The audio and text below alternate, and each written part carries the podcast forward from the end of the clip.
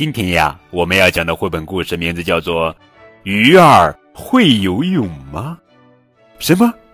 鱼儿会游泳吗？嗯，鱼儿当然会游泳呀。这讲的是什么故事呀？好了，宝贝儿，打开图画书，跟高个子叔叔一起来看一看吧。鱼儿会游泳吗？作者是法国阿莱克斯·库索文，娜塔莉·舒图，王书柳翻译。有一天，鱼儿们看见大海开始泛晕，它们长出了胳膊和腿，纷纷离开了大海。开始，鱼儿只会在地上爬，它们只好住在森林里，饿了吃蘑菇。很快，它们学会了站着走。就全去了城里。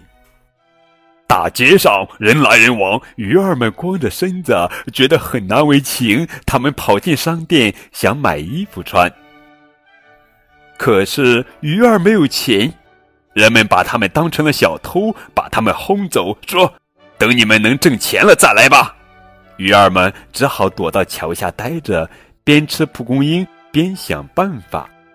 终于，他们想到了挣钱的好办法，可以卖虾嘛！因为鱼儿们知道哪里能捉到大虾，这下有钱挣了。于是，鱼儿们开始去捉虾，哈哈哈！一大网，两大网，三大网，果然，鱼儿们很快就赚到了大钱。他们在码头开了店，人们都来他们的店里来买虾。鱼儿们用漂亮的牛皮钱包装大把大把的钞票。从花店里买来鲜花当饭吃，很快虾儿们开始搬家，他们都到树林里躲了起来。有钱的鱼儿们越来越爱学人的样子，嗯，别看他们长着鱼头，可人类里不也有长了猪脑袋的笨蛋和长了驴脑袋的老顽固吗？呵呵。有的鱼喜欢夏天穿着游泳衣去海边晒太阳，有的鱼喜欢秋天到森林里去采蘑菇。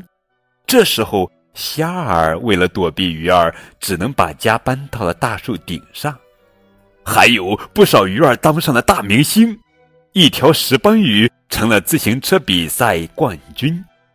这不，新总统那是一条电摇和他的部长们。三分之一是男人，三分之一是女人，还有三分之一是沙丁鱼，都来到赛场终点迎接冠军。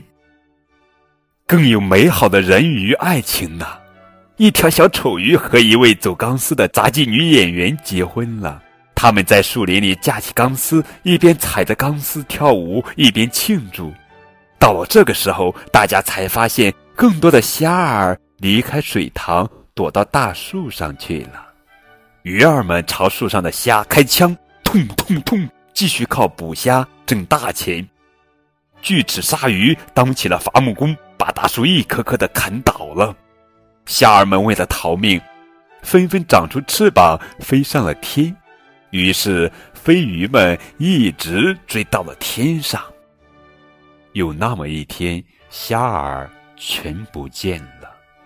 没有人知道他们在哪里，花朵也没有了，就连大树和蘑菇也找不到了。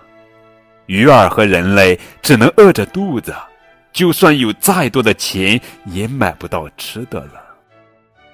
于是，鱼儿们造了一艘大船，他们坐船寻找其他的大陆，寻找能填饱肚子的花朵和蘑菇。人类以为虾儿都躲到另外的星球上去了，他们建造了飞船，飞向了太空。可是人类没能找到虾儿，他们去了很远很远的星球上生活，再也没有回来。鱼儿们也没有找到其他的大陆，他们的船撞到了冰山，沉到海里去了。幸好鱼儿们没忘记游泳，他们在海里游啊游啊，觉得很快活。饿了就大叫海里的浮游生物，没有想到这居然也非常美味。在没有人类、也没有鱼儿的陆地上，虾儿们纷纷从地底下冒了出来。他们向蚯蚓道谢，感谢蚯蚓的好心收留。慢慢的，蘑菇、花朵和树木也重新生长出来。虾儿们重新回到海边生活。他们有时候会钓到很奇怪的鱼，有的戴着帽子，有的系着领带。这时候，虾儿们就会想起悲惨的过去。不过，他们只是一笑了之。从此，钱就从地球上消失了，大家都能开开心心的过日子了。好了，宝贝儿，这就是今天的绘本故事。鱼儿会游泳吗？亲爱的宝贝儿，你来告诉高个叔叔，鱼儿会游泳吗？你们可以将答案在下方的评论中来回复，也可以添加高个子叔叔的微信账号，字母 FM 加数字九五二零零九就可以了，等你哦。